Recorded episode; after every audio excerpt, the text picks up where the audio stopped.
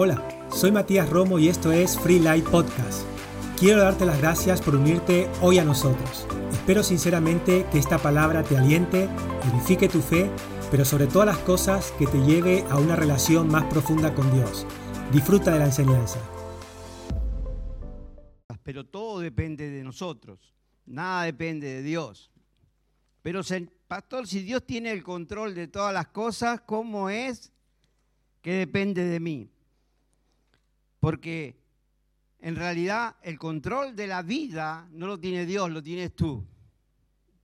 Eh, no le gusta, ¿no? Pero es así. ¿Qué va a hacer? Lamentablemente Dios te dio el control de tu vida.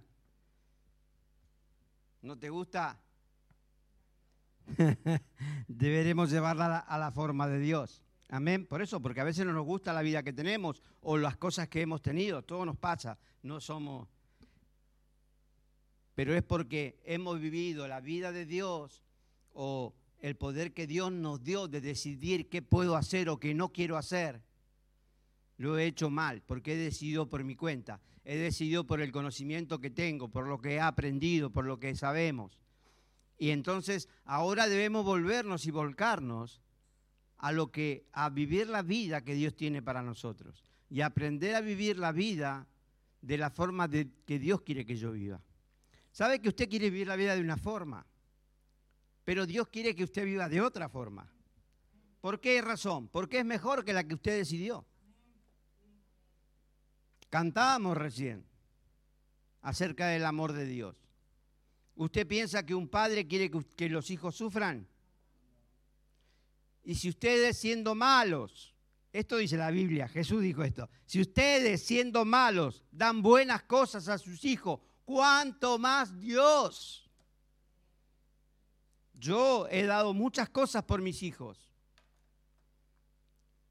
He tratado de darle lo mejor, pero lo de Dios es mucho mejor que lo mío.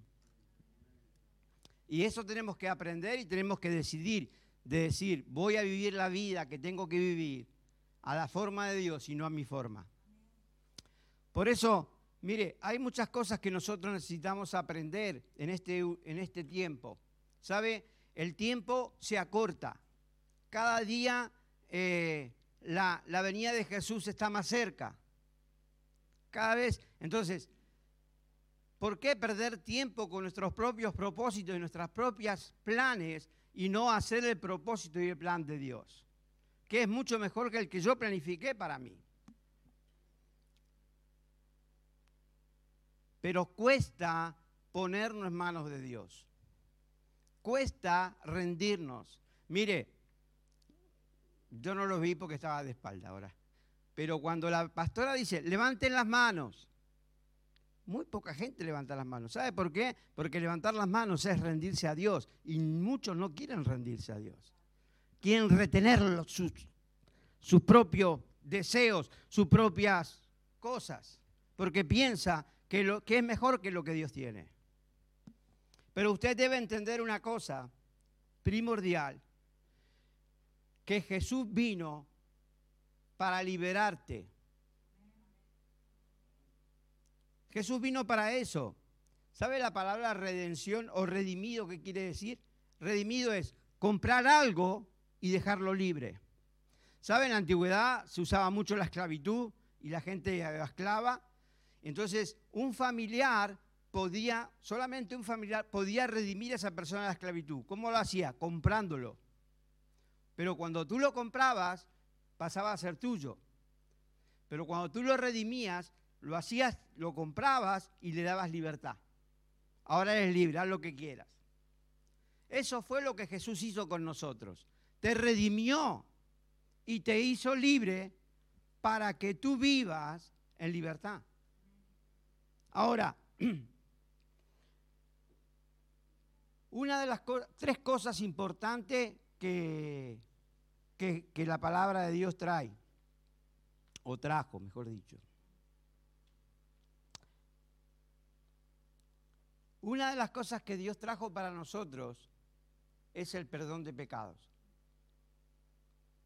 Otra de las cosas que Jesús trajo en la cruz, la sanidad de tu cuerpo y otra cosa es la prosperidad financiera. a la forma de Dios. Que es mejor que la tuya, ¿eh? Mucho. Por eso necesitamos aprender eso. Entonces, venga a Isaías 53, 4 por un momento. Vamos a empezar ahí. Isaías 53, 4. Yo quiero que usted sepa y entienda lo que Cristo hizo por usted. Pastor, esto ya lo leímos un montón de veces, pero que usted lo haya leído y que lo sepa de memoria, no quiere decir que usted lo viva. Lo voy a buscar aquí también. ¿Lo tiene Isaías 53? No lo ponemos acá porque el pastor no está. Pero yo lo tengo aquí.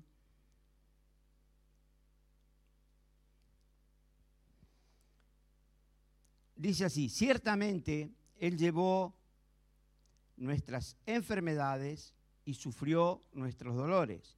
Nosotros lo dimos por azotada de Dios, por herido de Dios y abatido. ¿Ve? Sanidad. Cinco, mas el herido fue por nuestras rebeliones, molido por nuestros pecados. El castigo de nuestra paz fue sobre él y por sus llagas hemos sido curados o librados. Entonces, Él nos libró de estas cosas. Y una de las cosas de que te libró es del pecado. ¿Por qué le digo esto? Porque muchas veces que seamos libres de pecado no quiere decir que no pequemos. Pero muchas veces el pecado, o mejor dicho, todas las veces, no algunas, todas las veces el pecado te aleja de Dios. El pecado no te acerca a Dios, el pecado te aleja. Y muchas veces cuando cometemos pecados, la palabra pecado significa errar al blanco. Eso significa pecado. Cuando erramos, muchas veces usted erra, se equivoca, y es verdad que usted sabe que es libre, pero eh, muchas veces el diablo vendrá trayéndote ese recuerdo y te sientes mal, te sientes condenado. Y eso te hace alejar de, Dios. ¿Sabe? Cuando el hombre vivió libre de pecado en la tierra, ¿sabe que el hombre en un momento vivió libre de pecado? En el principio. Cuando creó Dios al hombre estaba libre de pecado. Cuando cometió alta traición contra Dios, lo primero que hizo se alejó de Dios. Porque cuando vino Dios a buscarlo, el hombre se escondió. Pero el hombre siempre sigue siendo igual. Recuerde que nosotros somos una copia de ese hombre. somos copia de Adán nosotros. Porque él fue el primer hombre. De ahí nació toda la humanidad. De ahí nacemos nosotros. Recuerde que usted dice, yo nací de mi mamá y mi papá. No, somos decisión de Dios. Él decidió por nosotros. Él decidió por usted. Entonces, cuando viene Dios al encuentro del hombre, eh, el hombre que hace se escondió. ¿Dónde estás? ¿Dónde estás tú? No, es que vi que estaba desnudo. En realidad no estaba desnudo, sino que empezó a verse desnudo, porque el hombre estaba vestido de la gloria de Dios. Amén. Entonces, el diablo va a trabajar con esto para que tú no te acerques a Dios, para que tú te alejes de Dios, para que no tengas comunión con, con Él. Porque el día que tú te sientes y empiezas a ser, Dios empieza a ser tu amigo, o Jesús empieza a ser tu amigo, cuando tú aceptas, como le dije el otro día, cuando usted acepta la invitación de amistad de Jesús. Es como cuando en el Facebook, ¿no? Tienen ahí, un, ah, le voy a enviar la amistad. Y lo, le tienen que aceptar la invitación. Por más que usted quiera ser amigo, si no le acepta la invitación, no es amigo, no puede ser amigo. Lo mismo pasa a nosotros con Jesús. No le damos a aceptar la invitación, lo tenemos ahí en la lista de espera. ¿Vio cuando usted tiene la lista de espera de amistades que te han solicitado? Y este, este no lo conozco. a mí me mandan algunos que no sé ni quiénes son. No lo acepto y yo no sé quién es esta persona. Y busco ahí a ver si lo. Digo, no lo conozco de nada, no lo acepto. Y muchas veces hacemos eso con Jesús. Ay, no, Jesús no, que se va a meter en mi vida, que me va a decir lo que tengo que hacer. Va a decir, va a hacer lo que yo Me va a decir que tengo que hacer estas cosas y yo no quiero hacer estas cosas. Me va a decir que ahora tengo que ir a la iglesia. Me va a decir que tengo que dejar de fumar, que tengo que dejar de tomar, que tengo que dejar de ir a la discoteca. Me van a decir que ahora tengo que caminar con santidad. Y no puedo mirar a otras mujeres o otros hombres. Porque ahora hay que... No puedo decir No, pastor, yo no hago nada de eso. Yo no le digo que haga eso, pero estoy diciendo que aunque hagamos eso, somos libres. Dios te dio libertad. Cuando usted se acerca a Dios, usted se aleja de esas cosas. No es un problema. Eh, eh, muchas veces dice, bueno, no, no, no hay que beber, no hay que beber, se prohíbe beber, no hay que beber. En la iglesia no se puede beber. Beber no es un problema. El problema es que tú no puedas dejar de beber. Ese es el problema. Si tú te tomas una cerveza, no pasa nada. El problema es que si tú no puedes dejar esa cerveza, de estar sin esa cerveza, o de esa copa, o lo que sea, o de esa Coca-Cola.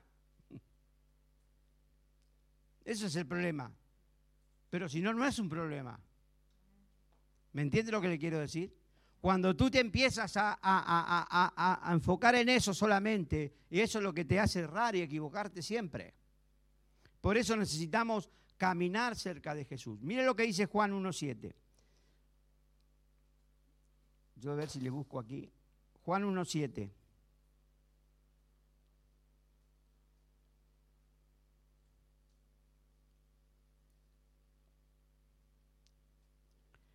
Juan 1.7. ¿Lo tiene? Mire qué dice.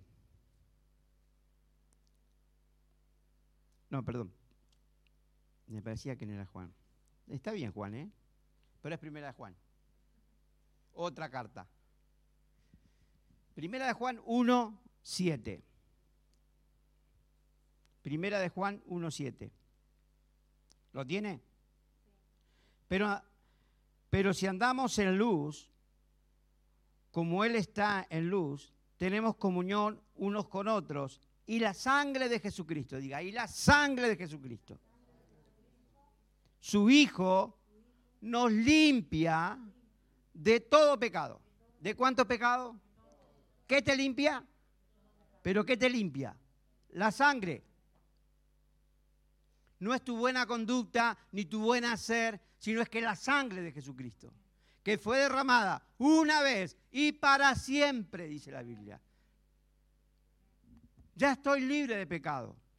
Entonces, ¿qué es lo que me hace?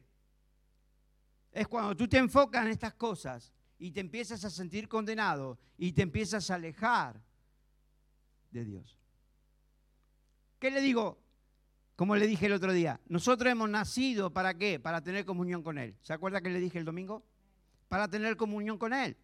Usted nació para eso, no nació para otra cosa. Bueno, pero que tengo que hacer otras cosas, pero tú no naciste para otras cosas. Simplemente naciste para tener comunión con Él. Y si tú no cumplas, no cumples eso, tu nacimiento fue en vano.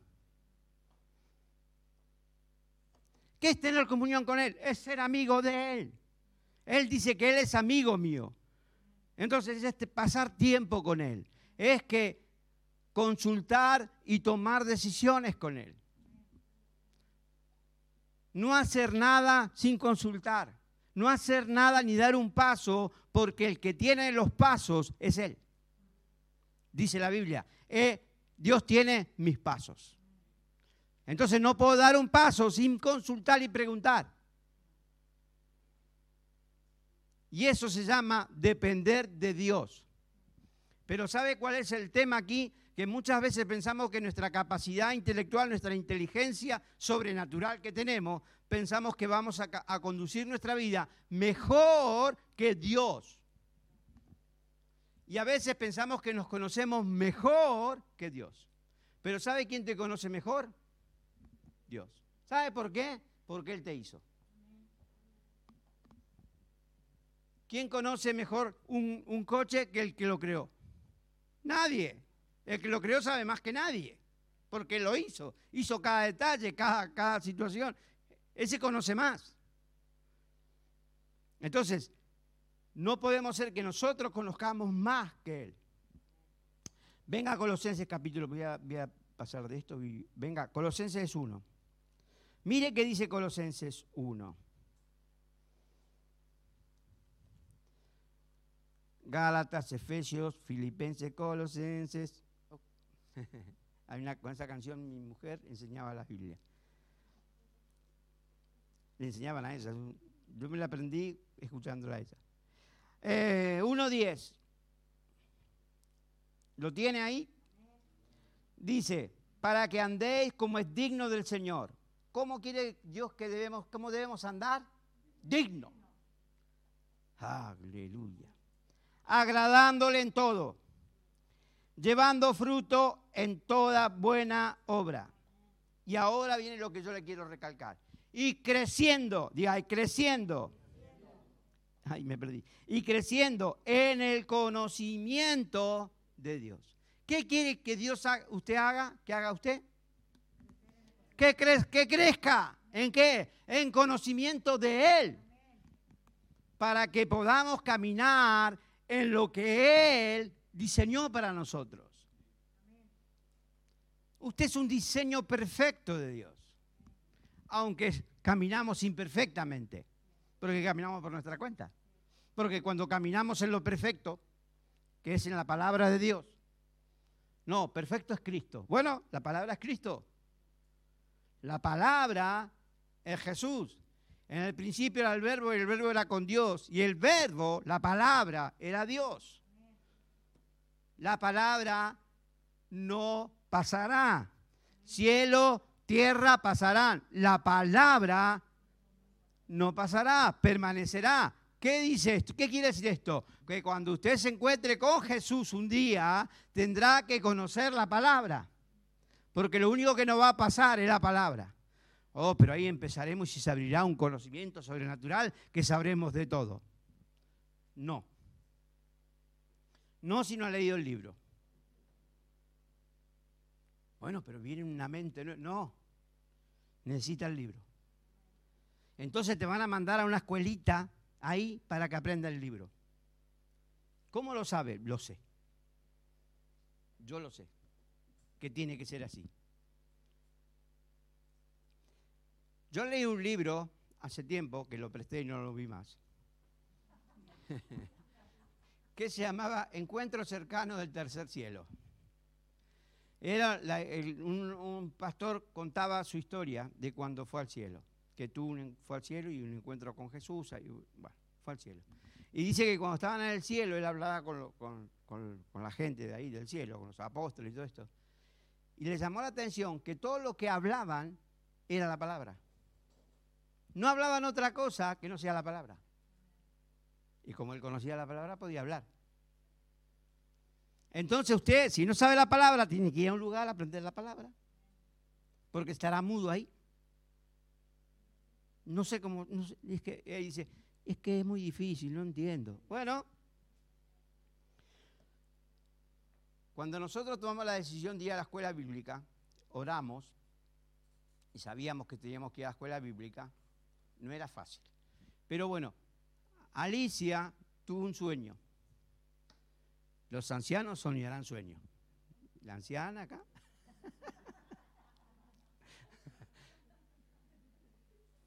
Hoy, en aquella época no.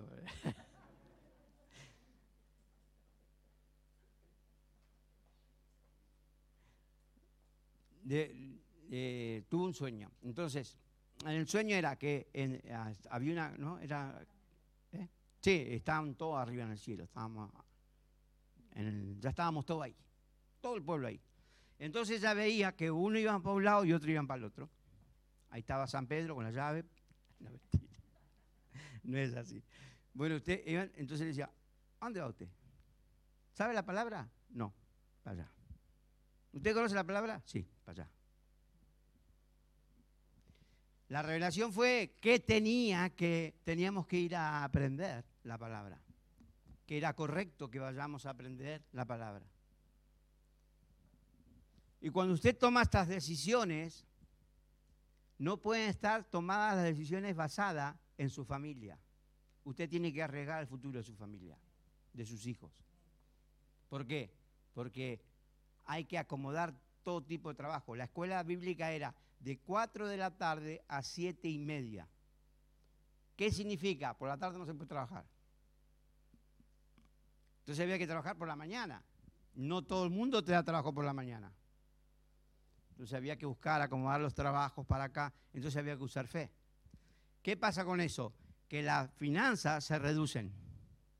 Y entonces ahora que usar fe para pagar, porque la escuela no era gratis, había que pagar. Fe para... Y ahí empezamos, el caminar de fe. Pero todo comenzó con una decisión de decir, haremos la escuela bíblica. Y nosotros vivíamos en la franqueza del Vallés. ¿Sabe dónde está? Más lejos que donde vive Alfio. Y teníamos que ir atrás del Camp Nou, por ahí atrás, la calle Bolón de Hungría. Ahí.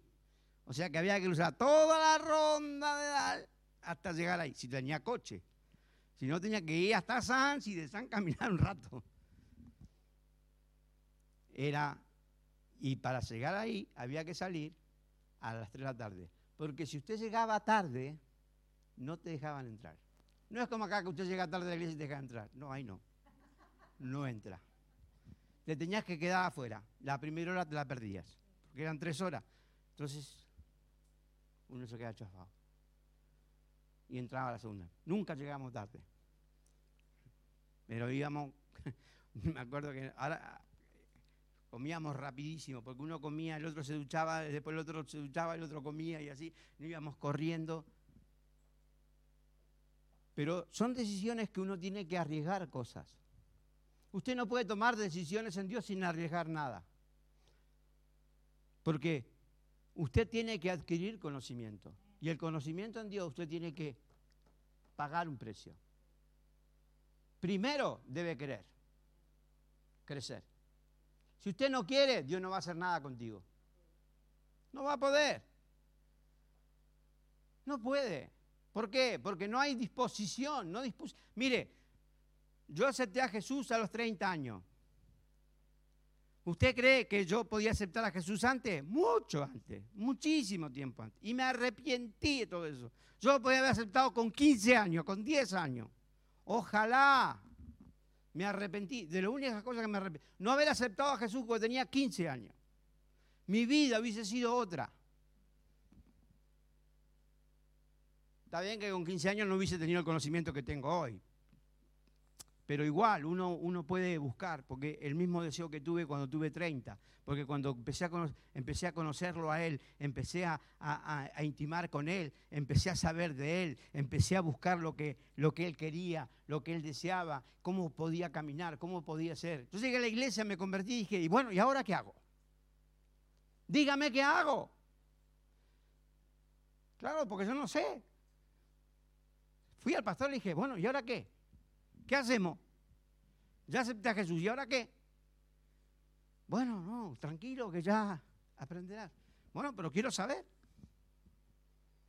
Quiero aprender. Quiero conocerlo. Necesito conocerlo.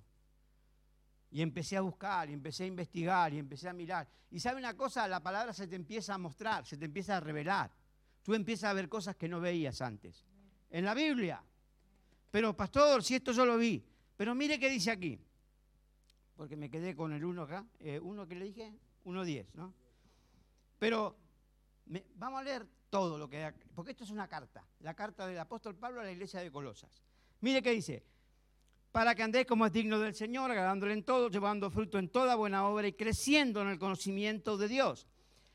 Mire qué dice, fortalecidos con todo poder, conforme a la potencia de su gloria, para toda paciencia y longanimidad con gozo, dando gracias al Padre que me hizo apto para participar de la herencia de los santos en luz. Gloria a Dios. El cual me ha librado de la potestad de las tinieblas, del poder de las tinieblas, y me trasladó al reino de su amado Hijo. Hay una traslación. Ahora ya estaba aquí, ahora estoy en otro lado. ¿Sabe que la vida eterna no comienza cuando usted muere? La vida eterna comienza cuando usted acepta a Jesús. Hay eternidad en usted. Lo que pasa es que está ahí, pero no vivimos como si dependiera nuestra vida de, mañana. Y usted va a vivir por siempre. Ah, bueno, no está muy llamado con esto, pero bueno, la culpa no es mía, es de Dios, ¿eh? Pero, pastor, los que estamos aquí en la iglesia, ayer estábamos hablando con mi hija en la playa, le digo, no es solo para nosotros que estamos en la iglesia, sino para toda esta gente que está aquí. Porque Jesús vino por una humanidad entera. Entonces, ¿qué pasa? Que algunos han aceptado y otros no quieren. Entonces vive tu vida como quieras, pero después no, no digas es culpa de Dios. No, es tu culpa. Porque tú no, te no, no has obedecido, no has entendido que Él te salvó, que Él te sanó, que Él te prosperó, que Él quiere que tú dependas de Él y no dependas de ti, que no sea tú la, la, provisión de tu casa, sino que Él sea la provisión para tu casa. No soy yo el que tengo que proveer para mi casa. Pero acaso la palabra de Dios no dice, ¿qué comeremos? No te preocupes lo que vamos a comer, no te preocupes por lo que vamos a beber, ni siquiera te preocupes por la ropa, porque ha provisto para todo, porque Dios sabe de que tenés necesidad. Dios sabe que tenés necesidad de todas esas cosas. Por eso dice, no te preocupes, solamente ocúpate de estar conmigo, de pasar tiempo conmigo, porque necesito que cumplas el propósito para el cual nací.